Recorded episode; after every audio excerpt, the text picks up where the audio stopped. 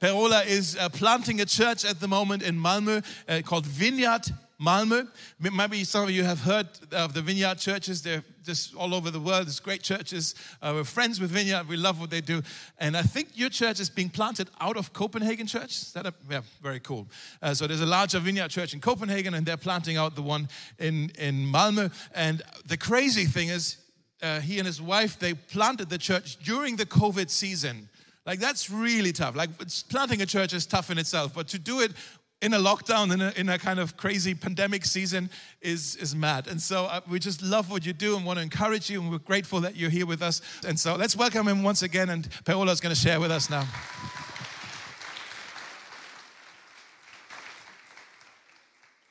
All right, cool.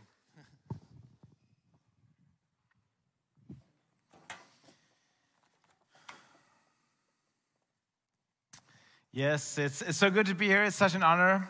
I'm so glad to meet all of you uh, finally. Um, I, I, met Dave, uh, but I've talked to him before, and, and I've heard so much good about you. And, and I can tell you this you guys are an amazing church.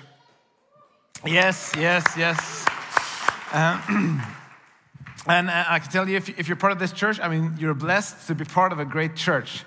And if this is your first time, I highly recommend being here. I, this is also my first time, but I can tell you this is a great church.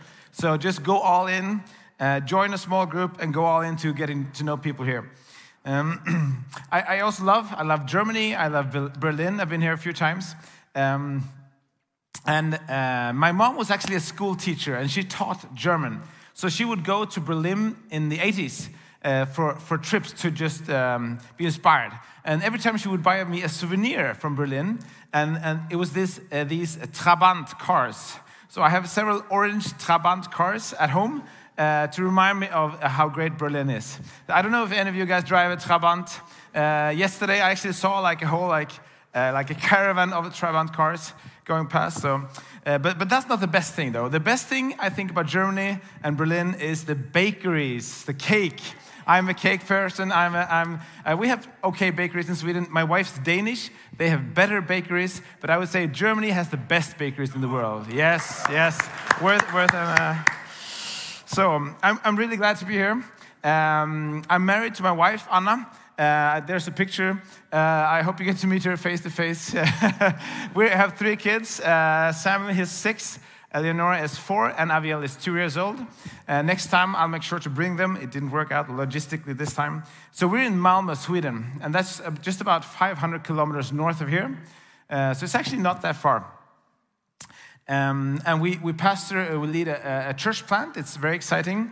Um, uh, and I'm also working as a doctor, medical doctor and researcher. Uh, and I'm also a dad, as I said. That's, that's kind of a full time job.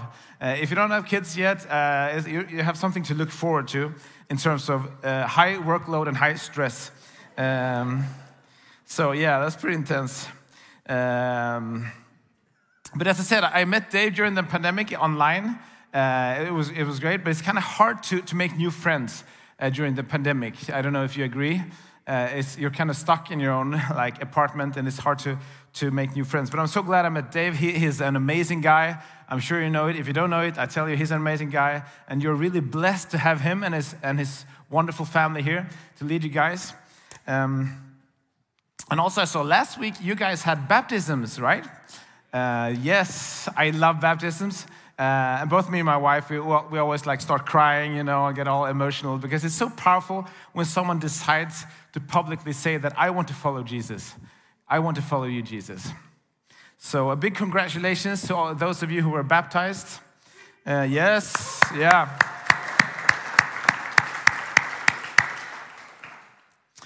So, uh, the title for today's message is Qualified by Love. Qualified by Love and I'll try to unpack what I mean by that. I don't know if any of you has, has, has ever felt inadequate. Uh, as Dave said, I think um, we all have our rough weeks sometimes where we feel like we don't measure up uh, to our own expectations, like we feel like, ah, I can't handle this, it's too much. It's too much. I don't have what it takes. I don't have, have what it takes to, to handle my own life uh, and even less to actually make a difference, to try to make a difference in this world. Uh, if you felt that, I have good news for you. It's, it's a good day to be in church. Um, I think we all, we all feel that, and we all have felt that at some point. Uh, uh, and we all make mistakes. We all feel inadequate at times. Uh, and sometimes it's just easier to do the wrong thing than the right thing. So, what do we do in these situations? Uh, sometimes we just give up. You know, we, we, um, we just binge Netflix or just eat a lot of chocolate or something. And we're just like, I give up, I can't take it. Or, or we lower our standards. Our goals we had, we're just like, ah, I'll never measure up. I'll never amount to anything. I will be what I've always been. But I have good news. I have good news if you can identify with that. Today we will read um, a story in the Bible about Peter. Peter. Uh, Peter was one of the disciples. Um, and uh, together with his brother Andrew, he was the two, they were the two disciples that Jesus called first. Uh, you guys actually read that story last week in Mark chapter 1. Uh, these guys, they were both fishermen when Jesus called them, but then Jesus gives them a new profession, a new task, a new identity to be fishers of men. Um, and Peter was one of the three disciples that Jesus trusted the most one of the inner circle of the disciples. And Peter saw Jesus perform many miracles, heal the sick, raise the dead, uh, cast out demons. And, and Peter himself also performed many miracles. He was the only disciple to actually walk on water together with Jesus on that stormy lake. And Peter was the one who drew a sword and to defend Jesus when the guards came to capture Jesus. And he actually cut off the ear of one of the guards uh, who tried to, to capture Jesus. So, so he, was on fire for Jesus. He was, a, he was on fire for Jesus. He was a, a fierce, he was powerful follower of Jesus. And he fought for the, for the message of Jesus that, that, that everyone would hear the good news about Jesus and that it would spread. That Jesus was the Son of God, the Messiah, who would come to save uh, and rescue the lost. So, Jesus decides to make Peter the great leader of the first church. Perhaps the most important job on the planet, the most important task to lead, uh, to be the earthly leader of, of the movement that would take the good news all across the globe.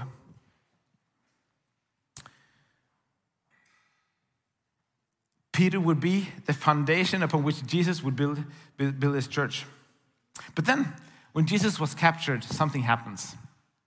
Something happens. Suddenly it wasn't so easy to follow Jesus anymore.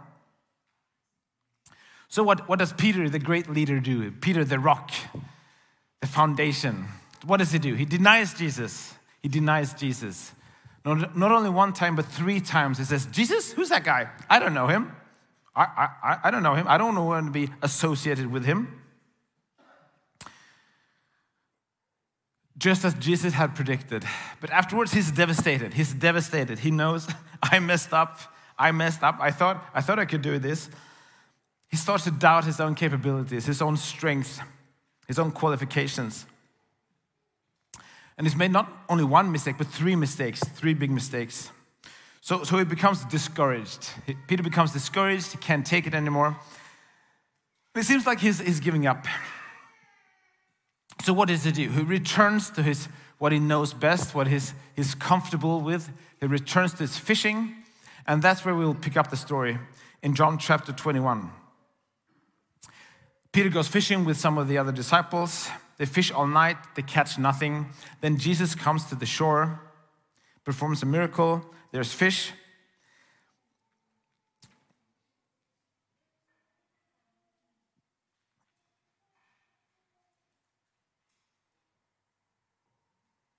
But before that, before we go into that, let's, let's, let's just, I'll just want to share a little bit about my story, about the story of failure.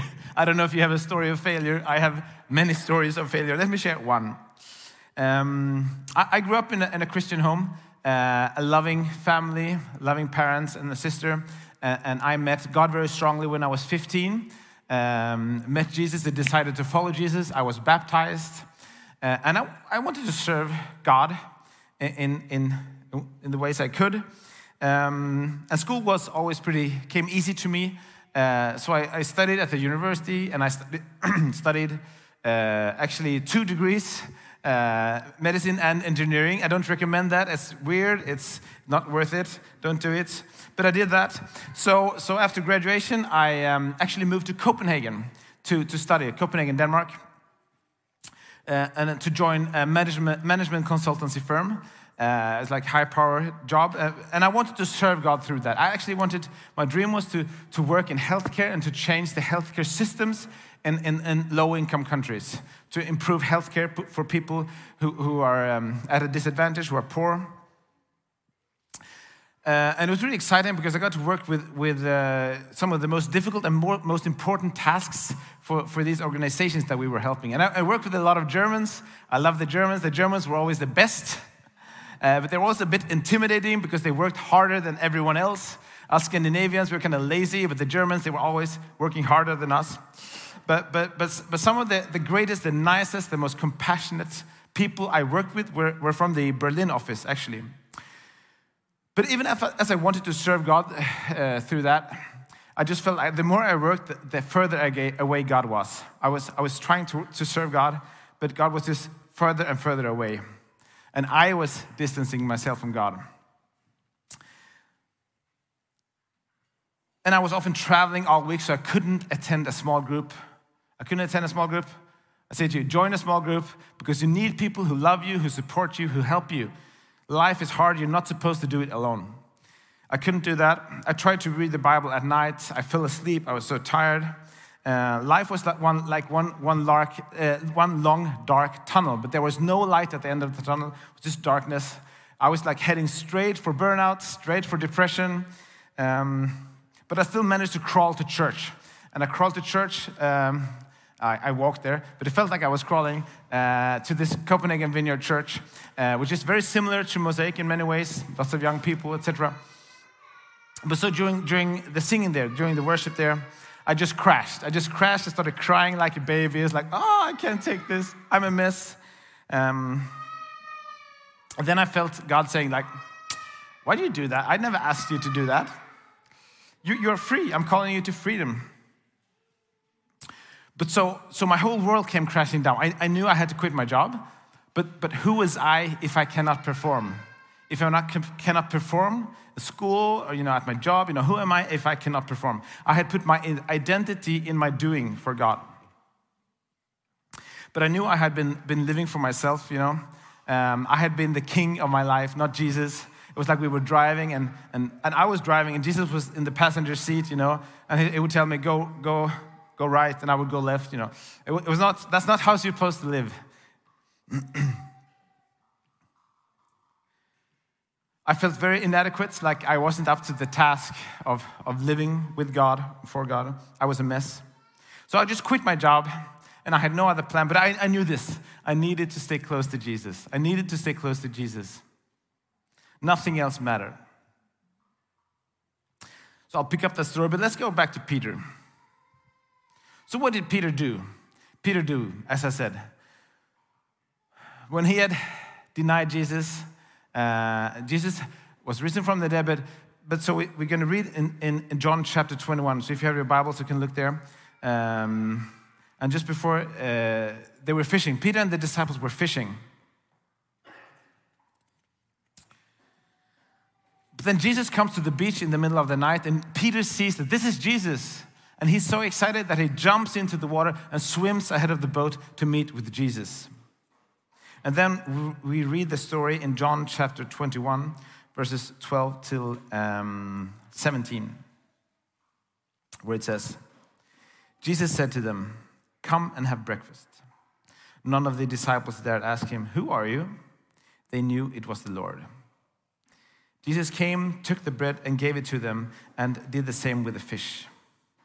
This is now the third time Jesus appeared to his disciples after he was raised from the dead. When they had finished eating, Jesus said to Simon Peter, Simon, son of John, do you love me more than these? Yes, Lord, he said, You know that I love you. Jesus said, Feed my lambs. Again, Jesus said, Simon, son of John, do you love me? He answered, Yes, Lord, you know that I love you. Jesus said, Take care of my sheep. The third time, he said to him, Simon, son of John, do you love me? Peter was hurt because Jesus asked him the third time, Do you love me? He said, Lord, you know all things. You know that I love you. Jesus said, Feed my sheep. So Peter, he, he had messed up. He thought it was over. He thought perhaps that he was disqualified, that, that the dream of changing the world was dead. Um, he thought perhaps that he was stuck in his old habits, that he didn't have what it took. And I don't know if you can identify with that. I can, I can identify with that. Um, I think I'm not good enough. I'm not qualified enough, or I, I don't have what it takes. But let me just tell you this God will never give up on you. God will never give up on you. If you've had a rough week, come to God. If you messed up 10 times, 100 times, 1,000 times, God will never give up on you. Just as we see in the text here. And I want us to look at two lessons from this text uh, today, two things we can learn. And the first one is this When we mess up, Jesus cooks us breakfast. When we mess up, Jesus cooks us breakfast. And Peter here, when he had messed up, what did Jesus do? He, he cooked breakfast. Peter was so excited that he, he jumped out of the boat and swam to Jesus, and, and Jesus cooks breakfast for the disciples. I think Peter remembered his mistakes, his faults, but he said, I, I need to be close, close to Jesus. I, I, don't care. I don't care. I just want Jesus in my life. And he had made make many mistakes. He knew he didn't really have anything to offer but he just came, I, I, I want to be close to Jesus. And so, what does Jesus do here? What does Jesus do here? He does not scold Peter. Jesus does not say, Peter, why did you betray me? Why did you deny me? No, that's not what Jesus does. Jesus says, Come, come and eat with me, come and fellowship with me.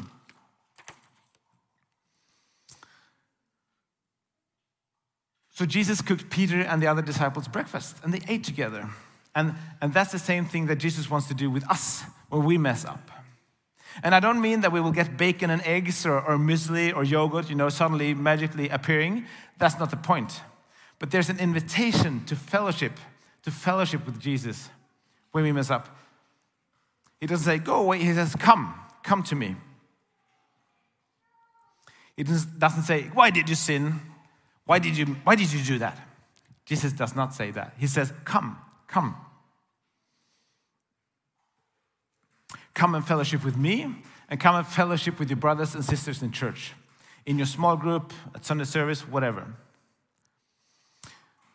Because when we mess up, as we will do many times, the devil's favorite thing to do is to shame, shame us. Shame on you, shame on you.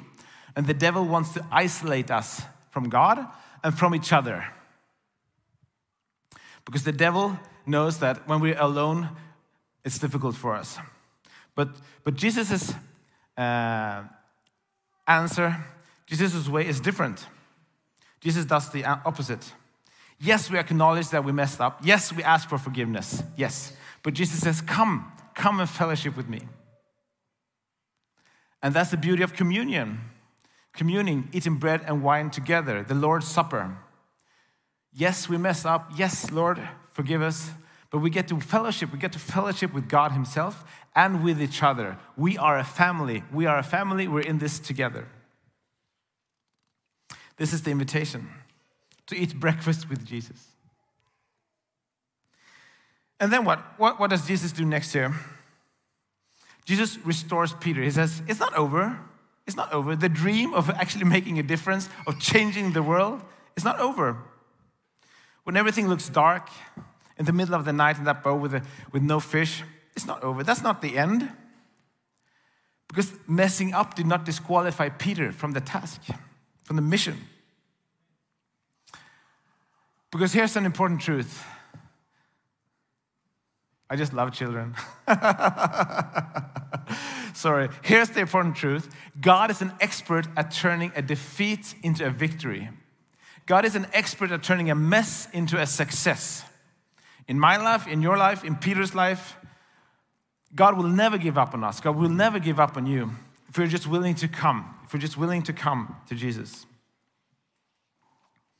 So that's lesson number one. Jesus wants to have breakfast with us. When we mess up, Jesus cooks us breakfast. The second lesson I want us to learn from this text is this we are qualified by love. We are qualified by love.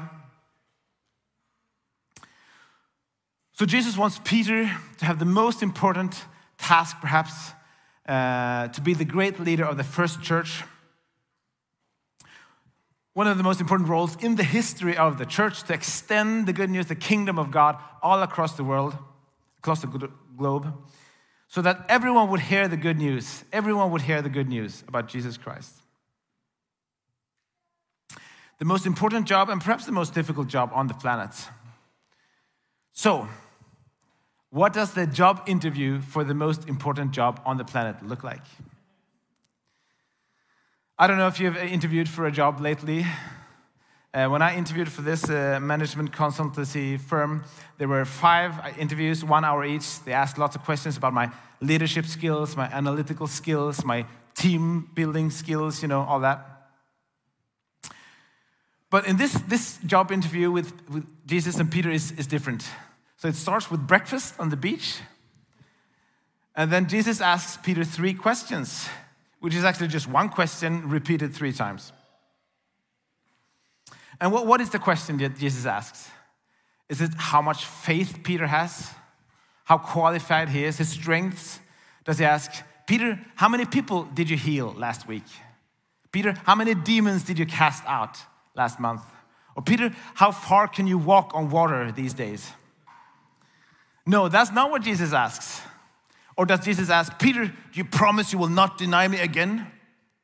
His weaknesses? No. Jesus does not ask that. What Jesus asks is this Peter, do you love me? Peter, do you love me? Because that's, that's the qualification. That is the most important question. That's what qualifies Peter for service. the most fundamental question for, for living with God, serving with God, and the same goes for you and for, for me.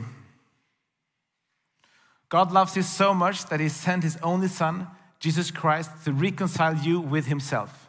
The question is do you love Him back? God can handle our messes, our mistakes. Jesus came so that we can have forgiveness for our mistakes, our sins. But if you want to make a difference, if you actually want to make a contribution, whether you're a teacher, a student, uh, you're at home, whether you're in your, in your neighborhood, in your family, or if you want to make a difference in church, the first question God asks is not, What can you do? What are your strengths? What are your skills? What are your leadership skills? Or how many followers do you have uh, on Instagram or TikTok or Twitter? That's not what God is going to ask you. Your talent is not a requirement God. Nor does God ask you about your weaknesses. Why did you sin? God will not ask you that question. God can use us even though we are weak, even though we have faults. What God will ask you if you want to serve with Him, if you want to try to make a difference, is this Do you love me? That's the qualification. You are qualified by love. And perhaps you're here thinking, why should I bother serving? Why should I bother trying to make a difference? I'm happy with my life. I live a good life.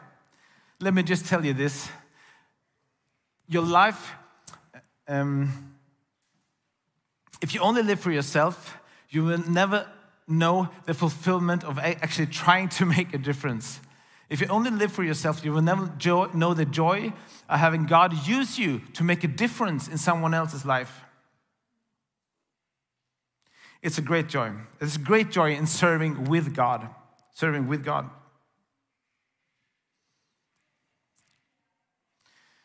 So the quali- qualification is love. Qualification for serving with God is love. And God loves you, and He wants to partner with you to change the world. As you are on a mission here as Mosaic, the question is do you love Him back? Because if you don't, if we don't have love, we might as well stop. You know, we, we might as well stop trying to make a difference.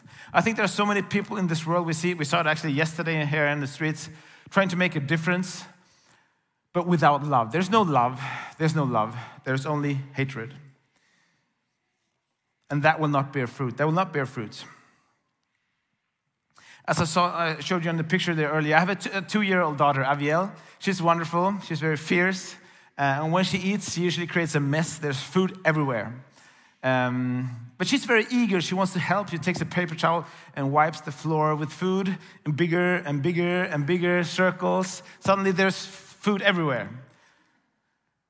And she creates a bigger mess than if I had done it myself. And it takes longer time. And I imagine that's, that's often the case with us and God.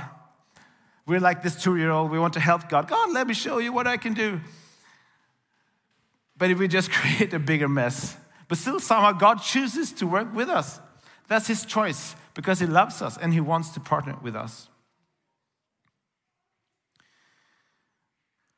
And our God, because God isn't primarily interested in our abilities, He's interested in our hearts. Yes, of course, we should think about what we're good at, like our spiritual gifts, our talents, our abilities. Um, I'm not very good with creative things, you know. Don't ask me to, to paint a painting. I mean, it will not be, it will be not good. Um, but the most important question is not related to that. It is, do you love me? And, and let me tell you about a guy, uh, Brother Lawrence. I don't know if we have a picture of him. Um, Brother Lawrence, he, he grew up in modern day France in the 1600s.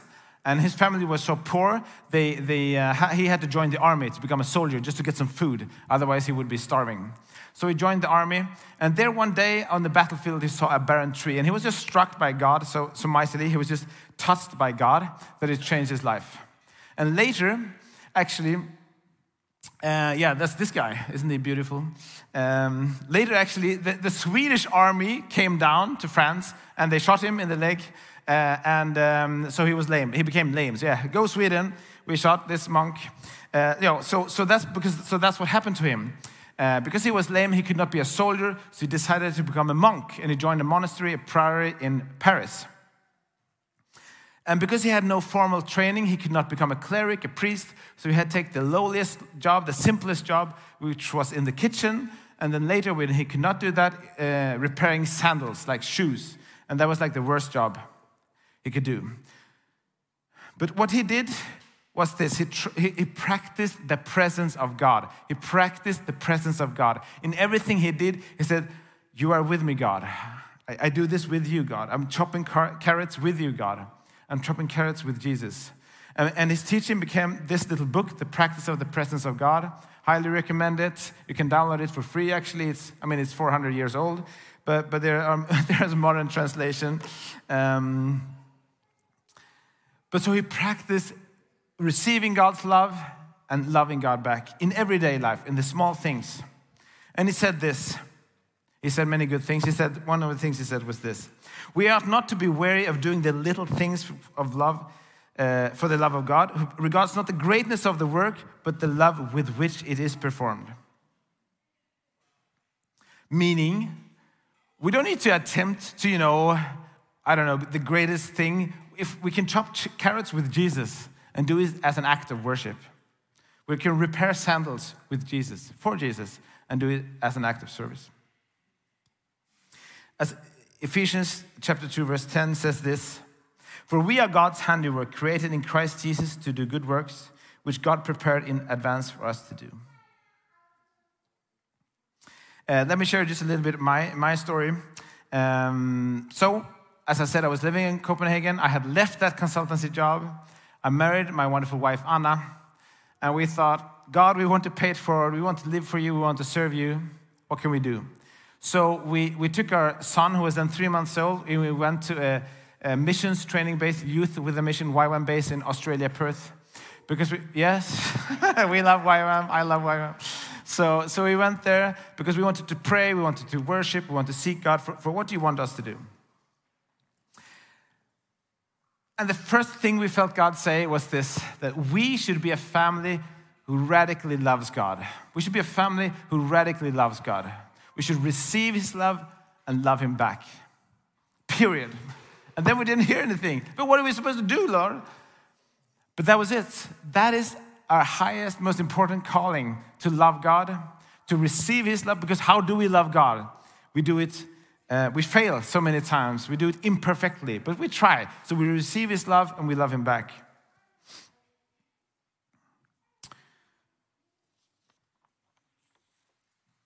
And I've thought that time, and many times yes, but what is the task? What should, what should we do? Like, I, I like to do things. But, but that, is, that is the adventure. That is the most important task. And we will never finish with this. And, and, and, so, so what, how do we do it? Like one thing we do is we try to practice Sabbath. We try to take one day a week, 24 hours, where we, where we do no work whatsoever. We turn off our phones, trying to turn off all electronics, just spend time with God to receive His love and love Him back, and, and to have fellowship as a family. And I would just encourage you how, do you love God? How do you love God? I just encourage, as Brother Lawrence, to try to invite Him in your everyday work. Have breakfast with Jesus. Imagine Jesus sitting with you, eating breakfast with you in the morning. But so it was only later down there in Australia that I felt God tell me that we should actually go back to Sweden, to Malmö, a city where we don't really know anyone, to start a new church, to invite everyone to become part of God's family. Everyone should get an invitation to become a part of God's family to hear the good news about Jesus. That's kind of crazy because uh, I thought we would, I would work as a doctor and uh, to be a missionary in some faraway country, uh, but that, that's not what we felt God say to us. So we did. And I can just tell you, we, we have made so many mistakes, so many poor choices and stupid things along the way, but we've had so much fun, so much fun, and God has really been close. God has really been close. God has done so many things it's been both the, the hardest but also the most rewarding Uh, and giving an exciting thing I've done in my life. And often it feels like we have almost nothing to give. We have almost nothing to give, but we have the little we have. We take the little we have and we give it to God. And we say, I'm weak, I'm flawed. But the thing is, God loves to use weak people. In fact, God only uses weak people. People who know that I can't do it on my own. I need you, God. And if you read the Bible, you can do that as a homework, like read Hebrews chapter 11, the, the story of the heroes, heroes of faith. And then you read the backstory about David, etc., the other people. You see that these, these were flawed people. These were weak people in many ways. But they trusted God. They trusted God. And so in Malmö, in our church plant, we've had lots of fun. We met, made so many new friends. We, like, we love to have parties barbecue parties, um, costume parties, any kind of party you can imagine because we love parties. And Jesus liked parties, and it's, it's, great to invite people to. So you're very welcome to come join us uh, if you're ever in Malmö uh, for a party. Um, and we also do other things. um, um, but, but let me wrap this up. Let me wrap this up. Perhaps you've, you've had a rough week perhaps you feel inadequate or that you, you don't have what it takes. Um, my encouragement to you is that God is not impressed by our strength. God is not impressed by people who think they can handle it on their own. God uses people who know, who know that we, we need Him. And I know what, what, what has happened in Malmö it has, has only been possible because God has, has done it. And what we dream of doing in the future will only be possible if God shows up and does miracles. So, two questions to wrap up. Two questions I want to ask you or, or to, to, to highlight. The question is the first question is not, why did you mess up? The question is, when you mess up, when you had a rough week, will you come to Jesus? Will you have breakfast with Jesus? That's question number one. Because Jesus wants to fellowship with you. And the question number two is not, what can you do for Jesus? What are your strengths? The question number two is, who do you love? Who do you love? Look at Jesus. And I promise you, when we say yes to God's invitation to live with Him uh, and to serve with Him, it is the greatest adventure of our lives. And it will be the greatest adventure of your life if you're willing to say yes. So, why don't we stand and pray together? You can stand and, um, and if you want, you can pray in your heart with me as I pray. Holy Spirit, come in this place. I thank you. I thank you, Lord. I thank you, Jesus, that you loved us first. You came, you died for us. You died for our sins. I thank you, Jesus, that you feel our pain, you feel our frustrations, our worries. I thank you that you love us. And when we mess up, you don't cast us out, you draw us in. You draw us in. You invite us into fellowship. You prepare a table, a breakfast table for us. And I thank you that you don't ask us what we can do, our strength, everything, uh, our performance, being able to perform. What you ask us is this Do you love me? And I just want to say yes. I want to say yes. Yes, I love you. Yes, we love you, Jesus. We don't do it perfectly, but we, we try. Help us love you even better. And we also want to say yes, Lord, yes to partner with you, Lord, to serve with you in this world. Not because we are great, Lord, but because you are great. And you will give us the strength and the power when the Holy Spirit comes. All this I pray in Jesus' name. Amen. Thank you so much, Per-Ola. Um, before we sing, let me just share this. Uh, I don't know if you've ever done this. When I was a kid, played uh, football with my brother, and I kicked the football in the window of our house, broke the window. How many of you have ever done this? Broke something in the house when you were a kid? Of course, most of us, right? and depending on what kind of father you have, you either said, uh oh, let's run away. Hopefully, dad won't find out. Or you say, I broke this. I better go and tell my dad about it. Do you see where I'm going with this? If your picture of God is that he is upset with you, angry with you, is going to shame you, ridicule you when you've messed it up. You're always going to run away from him when you've messed it up. If your picture of God is what Per-Ola was painting for us this picture of, hey, when you mess it up, Jesus cooks breakfast for you. When you know that, when that sunk in, that's the most welcoming thing. Like, oh, I've messed it up. I better go tell Jesus. I need help. I need forgiveness, right? I don't know. I, earlier I said some of us are carrying things uh, in church today, just obstacles. I wonder if some of you are actually carrying some guilt because of things that you've messed up with in your life, maybe habitually messing up with in your life. Stop running away from the one who wants to forgive you. Stop running away from the one who's cooking breakfast for you and is inviting you into relationship and communion with him. And so we want to sing together. And I want to invite you, as we sing these songs, we're going to sing of God's goodness. Those aren't just lines. We believe this to be true. Uh, as we sing these, come run back to Jesus who wants to welcome you and shower you with his grace and his mercy and his forgiveness.